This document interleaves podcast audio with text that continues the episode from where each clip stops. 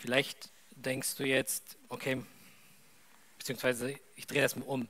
Ich mache daraus eine Frage. Der Lobpreis ist jetzt vorbei. Der Prediger kommt nach vorne. Was erwartest du jetzt eigentlich? Eigentlich, eigentlich eine, man muss mal ehrlich sein, so, ne? Was erwartest du jetzt eigentlich? Ich meine, ich weiß nicht, ob wir manchmal ähm, in den Lobpreis mit der Erwartung hineingehen und sagen, so, jetzt werden wir Gott begegnen, jetzt werden wir ihn erleben. Und dann kommt der Prediger nach vorne und dann stellt sich die Frage, okay, und was erwartest du, was erwartest du jetzt? Und ich wünsche mir, dass wir das echt lernen, weil ich glaube, dass es wichtig ist, dass wir als Christen, als Gemeinde wirklich, nicht nur weil ich heute predige, aber ganz besonders deshalb, ähm, aber auch nächste Woche, wenn der nächste dann dran ist, wenn Heinrich dann predigt, ähm, dass wir mit genau dieser gleichen Erwartung in der Predigt eigentlich sitzen. Wir begegnen Gott nicht nur im Lobpreis. Gott spricht zu uns. Jesus sagte zu seinen Jüngern, die Worte, die ich zu euch rede, die sind Leben und sind Geist. In Johannes 6 sagt er das.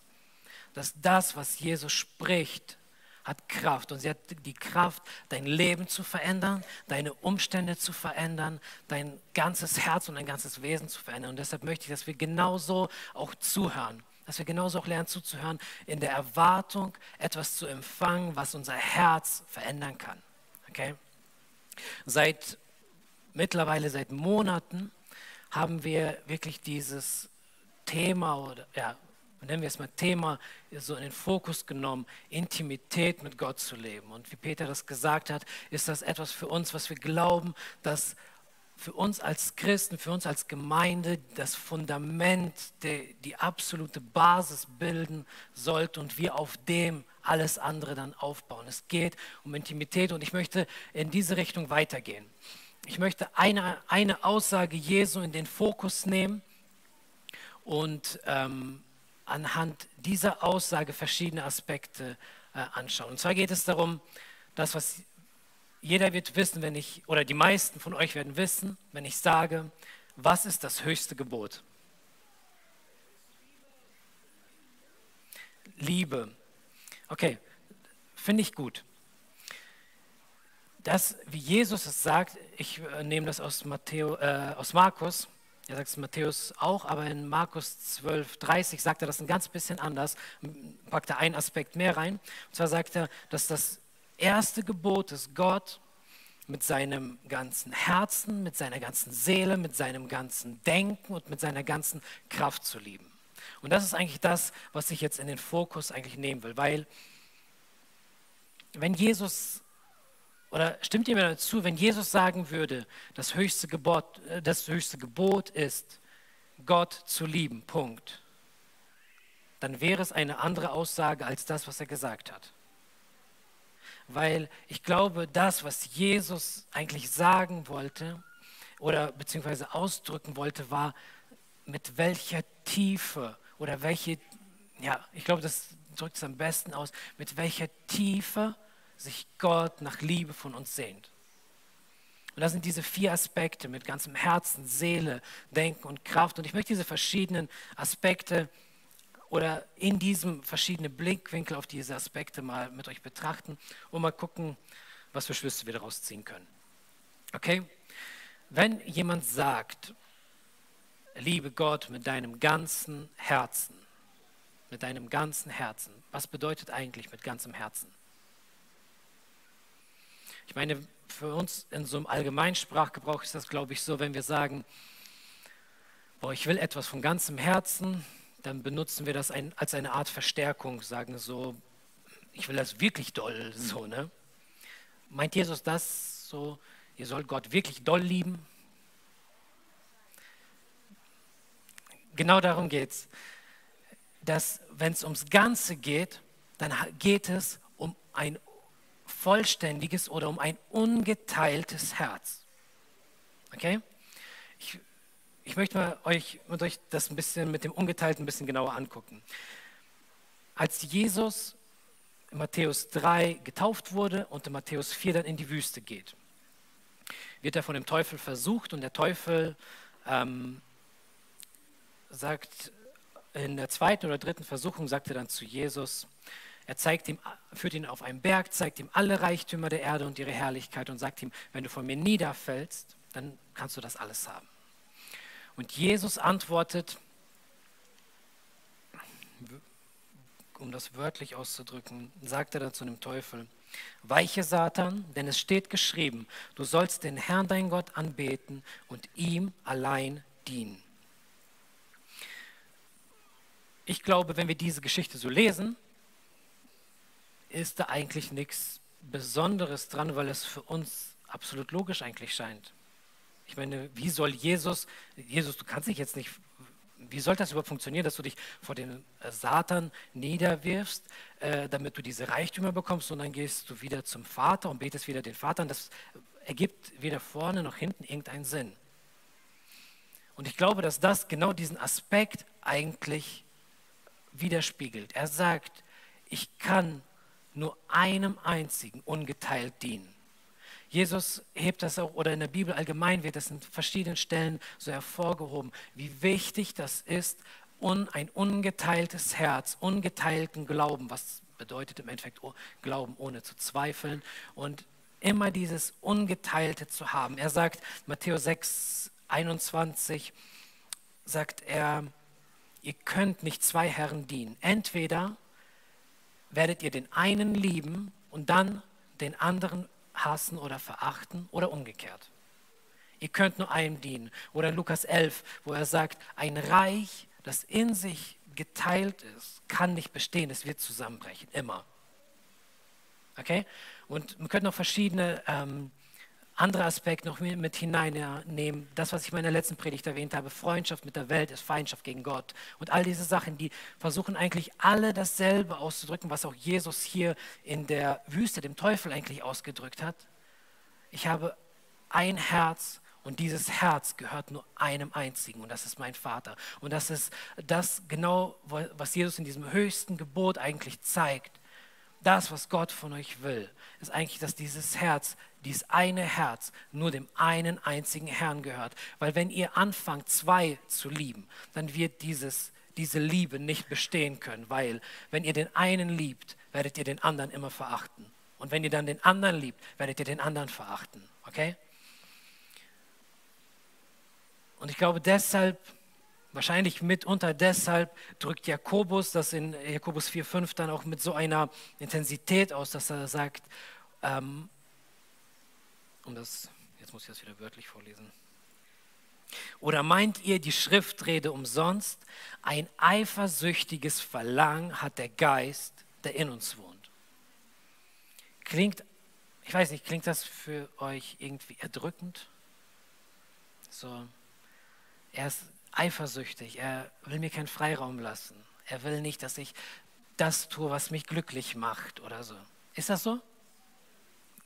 Überhaupt nicht. Es geht kein bisschen darum, ich glaube, das, was wir verstehen müssen in allererster Linie, wenn Gott ein Gebot als allerhöchstes hinstellt und sagt, ihr sollt den Herrn, euren Gott lieben mit eurem ungeteilten Herzen, dann eigentlich vor allem deshalb, weil Gott uns mit dieser Liebe liebt. Wisst ihr, er hat uns geliebt, deshalb lieben wir. Oder wir lieben, weil er uns zuerst geliebt hat. Das ist die, das ist die Perspektive, mit der Gott darauf schaut. Er sagt nicht nur, ähm, ich will, dass du mich jetzt liebst, sondern es ist, man muss das richtig verstehen. In äh, 1. Korinther 13 sagt Paulus, Liebe fordert nichts. Und das ist richtig. Aber ich glaube, die größte Sehnsucht von Liebe ist immer zurückgeliebt zu werden. Und deshalb das höchste Gebot, lieb Gott mit deinem ungeteilten ganzen Herzen, weil Gott dich genauso liebt. Okay? Und tatsächlich diese Ausdrucksweise, wie Jakobus sie macht, ein eifersüchtiges Verlangen, das ist so eine, das hat so ein Feuer, das hat so, ein, äh, so eine Intensität. Es ist nicht einfach nur, dass Gottes Liebe ein Fakt ist. Sie ist ein Fakt, das ist, ist so. Aber sie ist mehr als das. Sie ist nicht nur ein Gefühl, sie ist ein Gefühl aber mehr als das. Sie ist ein leidenschaftliches, brennendes Verlangen, eine Sehnsucht, die sich voller Kraft und Hingabe nach uns ausstreckt und sagt, wo bist du? Mein Verlangen ist nach dir.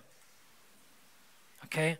Und das ist das, wie Gottes Herz schlägt. Und tatsächlich, wenn man diese Ausdrucksweise nimmt, Verlangen und Sehnsüchte, dann ist das eigentlich ganz interessant, dass die Welt, und wenn ich die Welt sage, dann meine ich das Leben um uns herum, eigentlich so häufig aufgebaut ist, dass es genau das in uns wecken will. Es will in uns Sehnsüchte wecken. Die ganze Werbeindustrie ist darauf ausgelegt, in uns ähm, Sehnsüchte und ähm, Wünsche zu wecken, die wir jetzt noch gar nicht mal haben.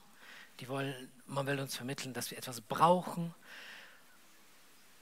Und das ist an sich erst einmal nicht schlimm.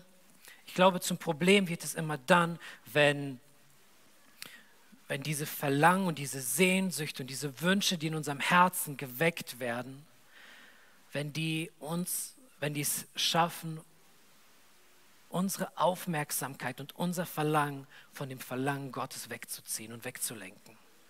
Weil da haben wir dieses brennende Verlangen Gottes nach uns. Und wenn wir dann anfangen, durch all diese Ablenkung, durch die diese Welt eigentlich größtenteils aufgebaut ist, ähm, dieses Verlangen zu ignorieren oder vielleicht auch nur zu übersehen,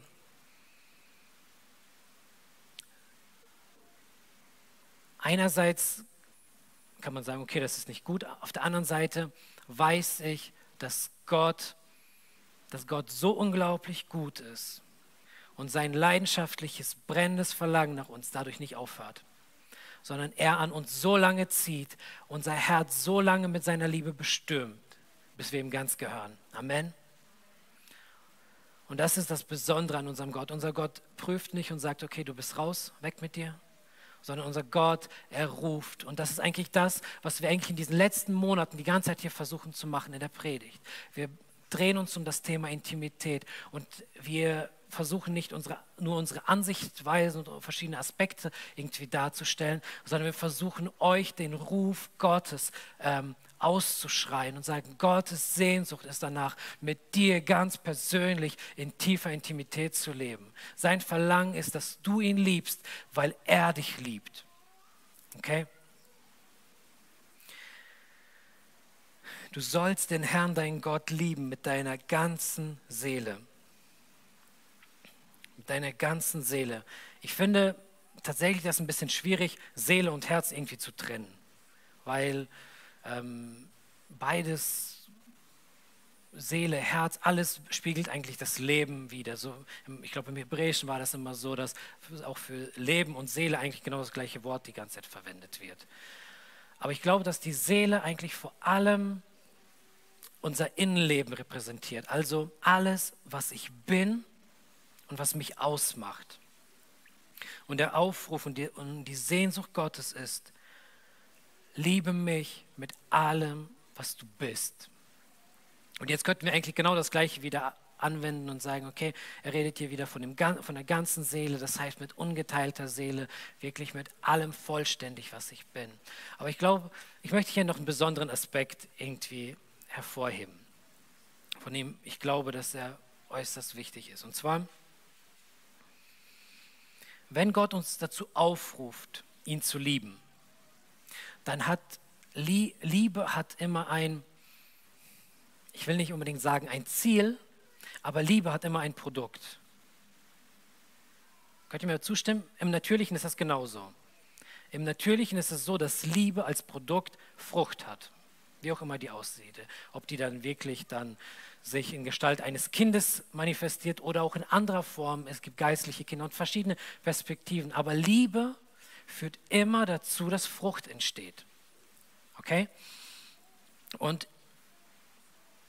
vielleicht nehme ich noch etwas, ähm, ich, oder ich nehme noch etwas mit zuvor.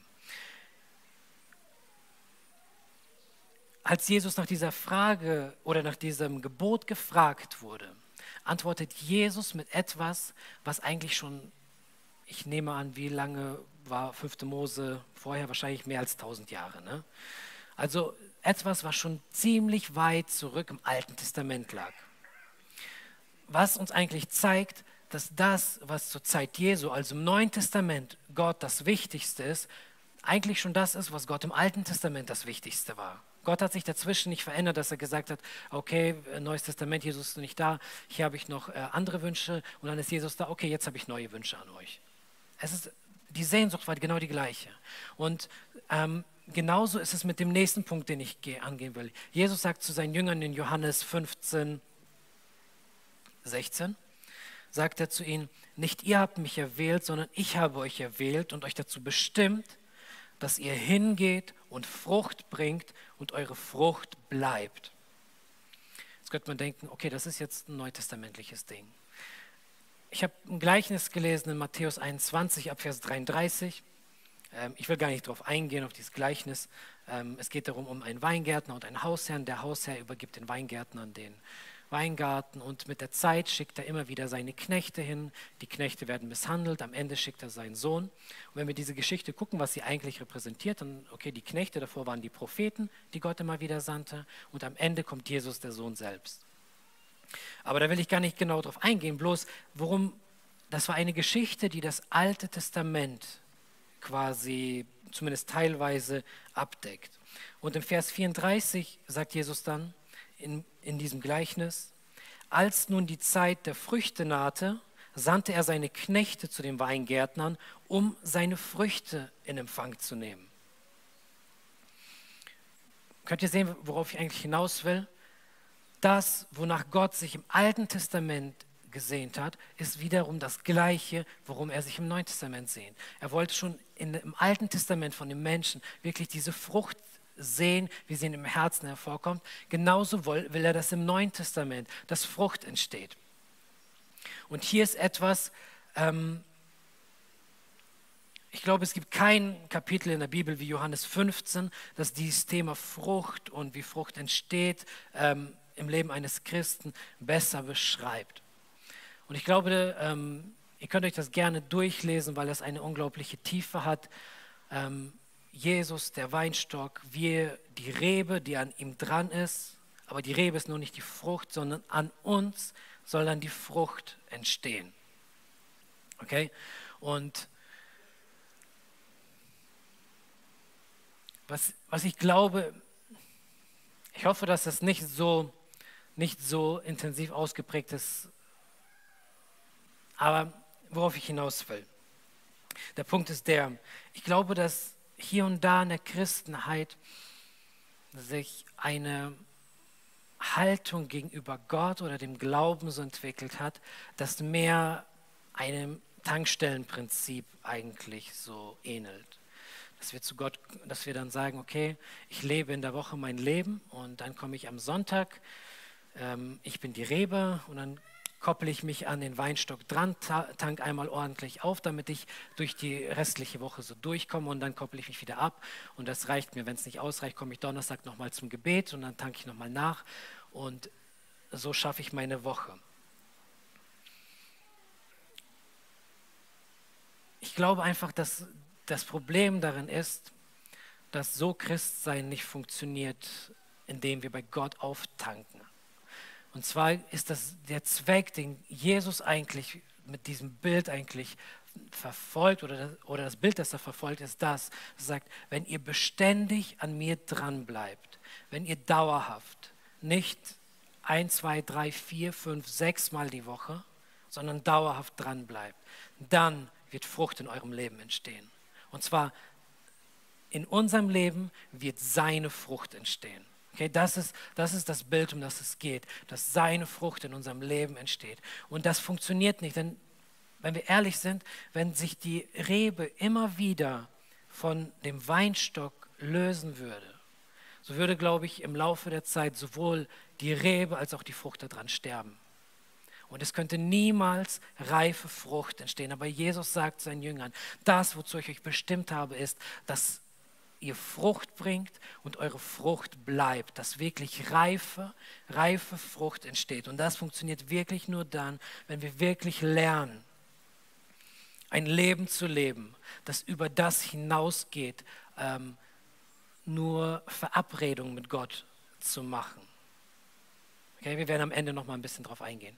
Ähm, nicht nur Verabredungen mit Gott zu machen, sondern dauerhaft in ihm zu bleiben, weil dann sein Leben in uns sein Wesen hervorbringen wird. Okay? Wie gesagt, wir werden das zum Ende noch mal, hoffe ich, aufgreifen.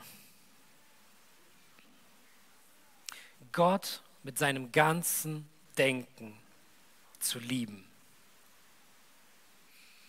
Ich habe hab für mich so einen Satz aufgeschrieben, von dem ich finde, dass der das ähm, Ganze sehr gut trifft. Also wenn ihr diesen Spruch irgendwann mal wieder be, benutzt, so sagt, das hat Paul so gesagt. Spaß war ein Scherz, ihr dürft das auch als euer eigenes verkaufen. Ähm, unsere Gedanken sind ein Ausdruck dessen, worauf sich unser Herz fokussiert. Okay?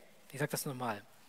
Unsere Gedanken sind ein Ausdruck dessen, worauf sich unser Herz fokussiert. Ich habe mal in der Predigt ähm, von einem Prediger so einen Ausdruck gehört oder so einen Satz, der dann sagte, versucht euch da mal hineinzuversetzen, wenn deine Gedanken umherschweifen, also wenn wir an nichts Bestimmtes denken, unsere Gedanken freien Lauf haben, okay, so ist das, wo meine Gedanken als erstes hingehen, häufig meine erste Liebe oder meine größte Liebe, die, die größte Liebe in meinem Herzen.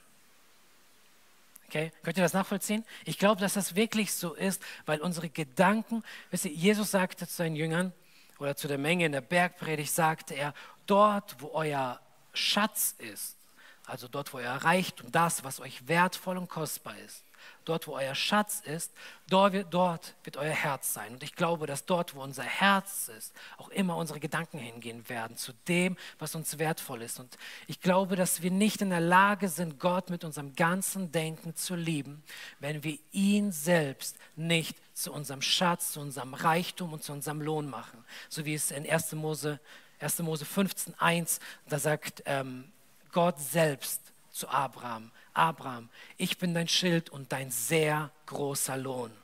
Das ist, das ist mehr als nur eine Proklamation, das ist ein Versprechen. Wisst ihr, wenn Gott von sich selbst sagt, Abraham, ich bin dein sehr großer Lohn. Was glaubt ihr, was für ein großer Reichtum das für Abraham eigentlich ist?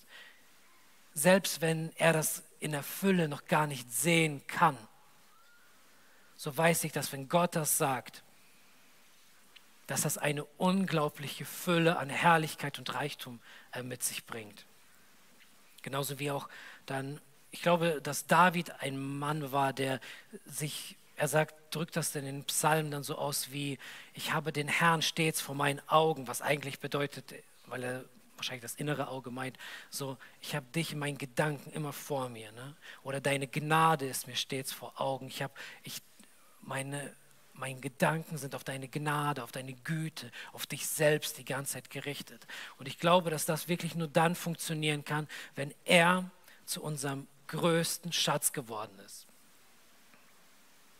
Alex Bode hat vor einigen Wochen, ich glaube es war vor drei Wochen ungefähr, darüber gepredigt. Und ich möchte das nochmal in diesem Kontext nochmal mit hineinfassen Wisst ihr, der Schatz unseres Herzens bestimmt, wie wir eigentlich leben. Jesus sagte zu seinen Jüngern, auch in Matthäus 6, all das, ähm, sammelt euch keine Schätze hier auf Erden. Warum? Nicht, weil die Erde, nicht weil das, die Erde so schlimm ist, sondern weil hier alle Schätze auf Erden sind Diebstahl, Motten, Rost und all dem unterworfen. Dass eure Schätze und eure Reichtümer auf dieser Erde sind nicht beständig. Und wisst ihr, ich glaube, dass genau das ein Problem ist in unserem Leben. Ich habe es letztens auch schon mal gesagt. Wenn wir nicht lernen, oder andersrum, wenn wir diese irdischen Schätze zu unseren Schätzen machen, wenn unsere Schätze, die Schätze unseres Lebens, um das klar zu benennen, keine Ahnung, Geld, Besitztümer, ein guter Job, äh, Vergnügen und all diese Dinge sind, so werden wir genauso wie diese Welt geknechtet von Angst sein, weil diese Besitztümer immer ähm, den äußeren Einflüssen unterworfen sind. Wir werden Angst vor der Inflation haben, die um, um sich hergeht. Wir haben Angst vor den Auswirkungen des Kriegs. Wir haben Angst vor gesundheitspolitischen Entscheidungen, vor wirtschaftspolitischen Entscheidungen, weil all diese Dinge können uns diese Reichtümer nehmen. Sie können unsere Reichtümer zerstören. Sie können uns plötzlich nach unseren eigenen Maßstäben, nach dem, was wir zu unseren Schätzen erklärt haben, arm machen. Und Jesus sagt, sammelt euch Schätze im Himmel, weil sie dort von niemandem gestohlen werden können. Die werden nicht zerfallen, sie werden nicht vergammeln. Und wisst ihr, ich glaube, das, was an dem Ganzen noch viel wichtiger ist, ist, dass wenn wir in denselben Gefängnissen sitzen wie die Menschen dieser Welt, können wir keine Gefangenen freisetzen. Wenn wir mit denen in den gleichen Gefängnissen sitzen ähm, oder wenn wir unsere Lösung oder unser Herz und unsere Schätze auf irdische Dinge gerichtet ist, werden wir den Menschen auch nur irdische Lösungen anbieten können. Wenn wir jedoch wirklich in diese Freiheit hineinkommen, die Jesus, für die Jesus gekommen ist, um uns da hineinzuführen, erst dann werden wir in der Lage sein, die Menschen, durch, die durch das System und durch diese Mächte dieser Welt geknechtet und gefangen sind, wirklich in wahre Freiheit hineinzuführen. Und das ist das, worum es geht. Und ich glaube, dass das, dass das einfach neu unser, neu unser Fokus werden muss. Wirklich diese himmlischen Reichtümer, diese himmlischen Schätze, von denen es so viele Verheißungen gibt. Ihr seid gesegnet mit allen himmlischen Segen. Ihr seid oder ihr seid mitversetzt in die himmlische Region mit Christus und dass wir allen Zugang zu allen himmlischen Reichtümern haben. Ich glaube, das ist das, was wir neu lernen müssen. Wirklich diese himmlischen Reichtümer zu unseren Reichtümern zu machen und wirklich aus denen leben.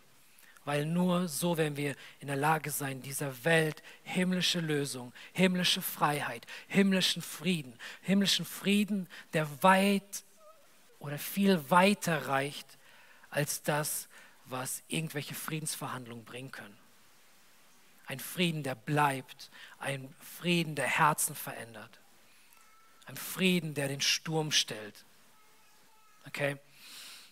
Deshalb, ich möchte uns dazu einladen, wirklich das mit ganzem Herzen einfach zu suchen und dem nachzujagen und, unseren, und unsere Schätze einfach neu, einfach festlegen. Gott mit der ganzen Kraft zu lieben. Ich weiß nicht, ob das für dich im ersten Moment irgendwie schon fast gegensätzlich klingt, Liebe und Kraft. Weil vielleicht wirst du auch denken, okay, wenn man schon bei, für mich persönlich ist Kraft bedeutet immer, ist immer damit verbunden, etwas zu tun, weil Kraft setzt Dinge in Bewegung, Kraft ist dafür da, um Dinge zu verrichten, um etwas zu tun. Und wenn, vielleicht denkst du dann so schon, ja okay, wenn wir schon beim Tun angekommen sind, dann sind wir am anderen Ende von Liebe angekommen. Und trotzdem sagt Jesus zu seinen Jüngern, das eigentlich ziemlich simpel und doch ganz klar, sagt er in Johannes 14, 21, wer meine Gebote festhält und sie befolgt, also quasi das tut, was ich sage, der ist es, der mich liebt. Und in Vers 24 eigentlich genau das Gegenteil dann. Wer mich nicht liebt, der befolgt meine Worte nicht. Und das klingt irgendwie ein bisschen hart. Man möchte gerne irgendwie ah, auf irgendeine so Art Grauzone plädieren und sagen, so, es gibt doch irgendwo so ein Zwischending. Ich meine, ich will das, ich will auch kein bisschen ich will kein bisschen Verdammnis über irgendjemanden damit bringen, weil wenn ich das machen würde, wäre ich der Erste, der, der diesem Maßstab nicht gerecht werden könnte. Aber darum geht es nicht. Ich glaube, das, worum es hier geht, ist, dass wir lernen müssen, Gott mit all dem unsere Liebe auszudrücken, was wir tun. Wisst ihr? Denn wir wissen, wenn wir uns Gottes Liebe angucken, dann, weil Gottes Liebe hat sich nie darauf eingeschränkt, was er sagt. Gottes Liebe ging, ist immer den Weg gegangen, dass er das, was er sagt, auch tut.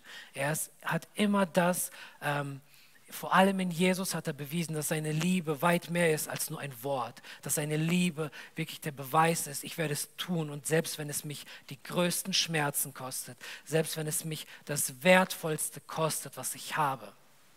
Okay? Und ich glaube, um da wirklich aus diesem, ich meine, es heißt ein Gebot ne? und ein Gebot klingt immer irgendwie fordernd. Um da aus diesem, sag ich mal, aus dieser Enge rauszukommen, dass wir das Gefühl haben, oh Mann, Gott will von mir mehr, als ich in der Lage bin, äh, ihm zu geben. Ich glaube, der Kern ist eigentlich, dass wir verstehen müssen, dass wir das nicht aus uns heraus hervorbringen, sondern dass Gott der Erste ist, der uns so liebt, damit wir in der Lage sind, ihn genauso zurückzulieben. Okay? Und wenn dir diese Liebe fehlt, dann heißt das, dass du dich noch, noch viel mehr von ihm lieben lassen kannst, damit diese Liebe genauso ihm gegenüber wieder aus deinem Leben hervorkommt. Wenn wir das Ganze jetzt einfach mal zusammenfassen, diese vier verschiedenen Aspekte, dann würde ich sagen, kann man das wahrscheinlich auf drei oder auf ein, einzelne Aussagen im Prinzip dann zusammenfassen, um zu sagen, Gott ungeteilt zu lieben bedeutet, ihn zu lieben mit allem, was ich im Inneren bin, mit allem, was ich habe und mit allem, was ich tue. Okay? Das ist eigentlich die ganze Zusammenfassung. Ich will noch mal ganz an den Anfang zurückspringen. Die Pharisäer oder die Schriftgelehrten kommen zu Jesus und fragen ihn, Jesus, was ist das höchste Gebot? Und wir haben jetzt diese, diese Antwort im Prinzip äh, jetzt umfassend so angeschaut. Und ich glaube, da gibt es noch viel, viel mehr zu entdecken und insbesondere, was, was es bedeutet, Gott mit ganzem Denken zu lieben. Aber ich möchte, dass ihr mal einmal versucht, diese Antwort jetzt mal wieder zu vergessen. Okay? Wie kann man auf, auf die Antwort dieser Frage kommen? Versteht ihr meinen Punkt? Stellt euch vor, in der Bibel würde dieser Text nie drinstehen und jetzt würde ich jemand reinkommen und fragen so, was ist das höchste Gebot in der Bibel? Und dann, und dann würden wir jetzt, ohne jetzt sagen können, ja, ich kann zitieren, äh, Markus 12, 30, da steht das exakt drin. Wie kommt man auf diese Antwort, dass das das höchste Gebot ist? Als Tosch vor äh, schon mehreren Wochen jetzt gepredigt hat, hat er den dieses Wort von Intimität so im Wortstamm mal ausgedrückt, wo er sagt, das könnt ihr euch erinnern, Intimus bedeutet im Eigentlichen dem Rand am fernsten. Ist sehr poetisch ausgedrückt. Dem Rand am fernsten, was ist das? Ja, deshalb so schön, man hätte sagen können in der Mitte, ne? aber man sagt, nein, vom Rand am weitesten weg. So, ne? Oder Gegenteil von Rand.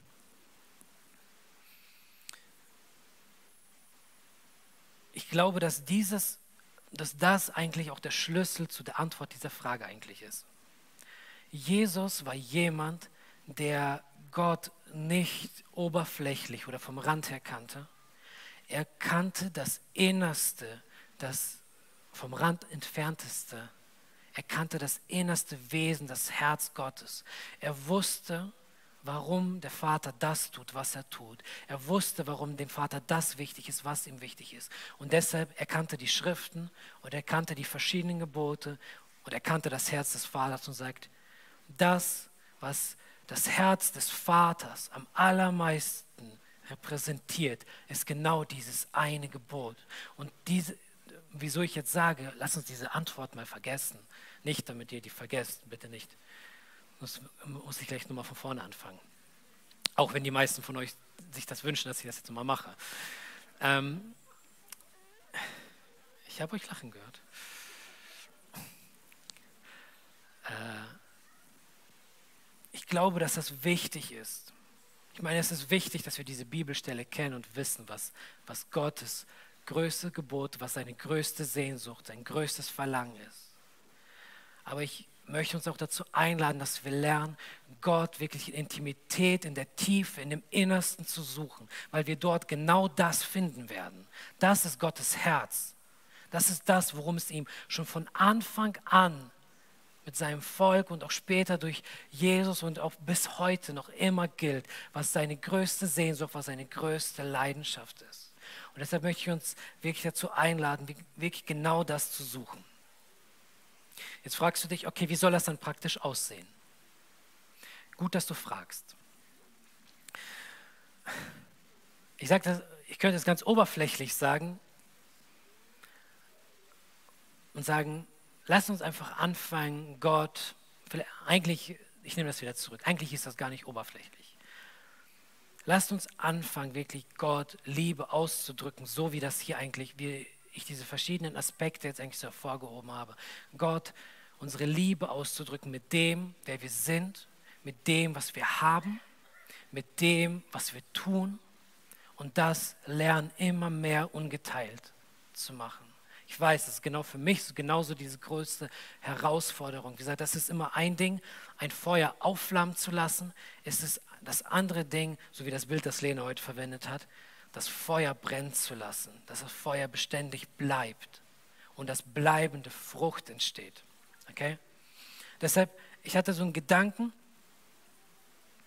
den ich quasi als eine Art Impuls oder als eine Art Herausforderung mitgeben will. Wisst ihr, wie sieht das aus, Gott unsere Liebe praktisch auszudrücken? Häufig ist das für uns sowas wie, okay, du meinst damit, äh, Bibel zu lesen, Lobpreis zu machen, zu beten, Gemeinschaft mit anderen Christen zu haben. Genau das? Ja, genau das meine ich. Aber, wisst ihr, ich glaube, wir haben manchmal so eine, ich glaube, wir müssen lernen, eine andere Perspektive auf diese Dinge zu werfen. Und zwar, dass wir aufhören, auf die Aktion zu gucken und anfangen, auf die Frucht zu schauen. Wisst ihr, wenn wir gelesen haben, das, wonach Gott sucht, sowohl im Alten Testament als auch im Neuen Testament, ist, dass Frucht entsteht. So glaube ich, dass wir genauso lernen sollten, in unser eigenes Herz hineinzuschauen und zu gucken, okay, wo wächst in meinem Herzen Frucht? Und jetzt dürft ihr mich nicht falsch verstehen. Ich will euch nicht dazu äh, animieren oder ermutigen, dass ihr jetzt mit all eurer Anstrengung diese gefälligst diese Frucht aus eurem Herzen rauspresst, dass sie herauskommt, weil jeder weiß, dass so noch nie Frucht entstanden ist. Okay? Das, worum es mir geht, ist eigentlich das, dass wir lernen, nicht nur auf unser Leben als Christen zu schauen und eine Art Checkliste führen und sagen, ja, Lobpreis heute gemacht, Bibel gelesen, gebetet auch und sogar schon mit jemandem über Jesus geredet, mit einem Freund, läuft. Jetzt kann ich mich wieder meinen anderen Dingen widmen, sondern dass wir lernen, auf unser Herz zu schauen und gucken so, was sind eigentlich die Dinge, die in meinem Herzen eigentlich gerade wachsen? Was sind eigentlich, was ist die Frucht? Wie sieht es eigentlich um meine Liebe aus? Und dass wir wissen, Vielleicht werdet ihr mich dafür verurteilen. Aber ähm, ich habe schon häufiger gesagt, dass ich keinen grünen Daumen habe. Ne? Vor ein paar Tagen war das tatsächlich so. Meine Frau hat einen grünen Daumen und sie geht dann raus und im äh, Sommer kümmert sie sich dann um Pflanzen, zumindest die letzten Jahre war das so. Und kümmert sich dann um die Tomaten, gießt sie. Ich bin tatsächlich da so, ich, sie schickt mich raus, sagt, ich soll Lauchzwiebeln holen und das, was ich dann geholt habe, ich glaube, sie hat gesagt, das waren Nelken, Narzissen, keine Ahnung, weiß ich nicht. Ähm, also ich gebe zu, da war aber keine Blüte dran. Ne? Da war, äh, wenn da eine Blüte dran wäre, wüsste ich, dass das eine Blume ist. Ja, es ist ein bisschen peinlich, ich werde da lernen. Aber wisst ihr, ich kann, wenn ich da, wenn ich dieses Prinzip verfolge, wie zum Beispiel meine Frau dann rausgeht und sich um diese Pflanze kümmert, sie geht dann abends raus, okay, die Tomate wächst. Heinrich macht das bestimmt auch du schaust sie an und dann gibst du dieser Frucht oder diesem Boden um diese Frucht eigentlich genau das, was es braucht, damit diese Frucht reifen kann, damit diese Frucht wachsen kann. Versteht ihr den Aspekt, auf den ich hinaus will? Dass wir nicht nur lernen, auf gewisse Rituale oder Handlungen im Glauben zu gucken und diese Handlungen zu vollführen, die auch alle wichtig sind, sondern dass wir lernen, auf unser Herz zu schauen, wie auf einen Garten und auf unserem Herz schauen und sagen, was braucht mein Herz, damit die Frucht der Liebe darin wächst? Was braucht mein Herz, damit Frucht des Glaubens darin wächst, damit Friede hervorkommt, damit Freude hervorkommt? Vielleicht heißt das, einige Dinge, die da drumherum wachsen, rauszureißen. Vielleicht heißt es, du musst äh, dass deine Pflanze mehr Licht braucht, mehr Wahrheit braucht, dass deine Pflanze mehr Wasser braucht. Versteht ihr den Aspekt? Und das ist das, womit, womit ich uns, nicht nur euch, ganz ehrlich, auch mich selbst herausfordern will. Gott, Gott sucht nach Frucht. Und ich glaube, es ist so viel Verheißung dafür da, ähm, die den Menschen gegeben ist, die, die Gott mit ungeteiltem Herzen suchen. Zweite Chronik ist das, ihr kennt das. Die Augen des Herrn durchstreifen die ganze Erde. Ähm, über ungeteilten Glauben, das mit dem Reich, all die Dinge, die ich heute schon erwähnt habe. Es gibt so viele, es gibt viele Verheißungen, die den Menschen offen stehen, die Gott wirklich ein ungeteiltes Herz geben und wirklich seine Frucht darin wachsen lassen, 30-fach, 60-fach, 100-fach, weil genau das das ist, was das Wesen Jesu in unserem Leben hervorbringt und das ist das, wonach diese Welt schreit. Okay? Ich will euch damit segnen. Ich, wenn ihr wollt, dürft ihr aufstehen. Ich möchte für euch alle oder für uns alle zusammen beten. Ihr dürft auch selbst beten, wenn ihr genau das in eurem Leben haben wollt. Vater, ich danke dir dafür, dass deine Worte Kraft, Geist und Leben sind. Und dass deine Worte wirklich die Kraft haben, unser Leben zu verändern. Dinge in unserem Herzen hervorzubringen, die vorher nicht da gewesen sind die vielleicht, wo wir vielleicht denken, die entsprechen noch nicht mal unserem Charakter. Aber du bist in der Lage, unseren Charakter, unser Wesen, unsere Wünsche, unsere Sehnsüchte zu verändern. Und ich bete, dass du uns als Gemeinde damit segnest dass unsere Herzen wirklich von deiner Wahrheit aufgerüttelt werden, sodass der Boden unseres Herzens weich wird, dein Wort da hineinfallen kann, unser Herz dieses Wort ergreift und wir das Ganze so pflegen, so liebevoll wie eine Pflanze, damit deine Frucht in unserem Leben entstehen kann. Weil das, wofür wir all das machen, ist eigentlich, so wie Peter das heute sagte, dass wir verwandelt werden, dass wir verwandelt werden in das Bild Jesu, damit wir nicht nur das Maximum oder die beste Variante werden von dem, was für uns möglich ist. Das ist nicht genug. Wir wollen so werden wie Jesus. Und ich bete, dass du einfach diese, diese Sehnsucht, dich wirklich zu unserem höchsten Schatz, zu unserem höchsten Reichtum, zu unserem größten Lohn zu machen. Dass die einfach unser Herz ergreift und unser Denken, unsere Kraft, unsere ganze, unser ganzes Leben, unsere ganze Seele einfach wirklich auf dich ungeteilt gerichtet ist. Und ich glaube daran, dass wenn wir unser Herz dir so geben, du dein Leben da hineinfließen lassen wirst und deine Frucht in unserem Leben entstehen wird und wir uns darüber freuen werden, wie herrlich unser Gott ist. Amen.